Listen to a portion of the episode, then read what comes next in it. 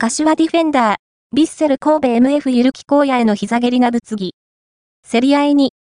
3月2日にノエビアスタジアム神戸で行われた明治安田 J1 リーグ第2節ビッセル神戸対柏レイソルの試合で、神戸の MF ゆるき荒野28が、柏ディフェンダー関根大輝21と競り合った際に膝蹴りを受けて脇腹付近を負傷し交代する事態となった。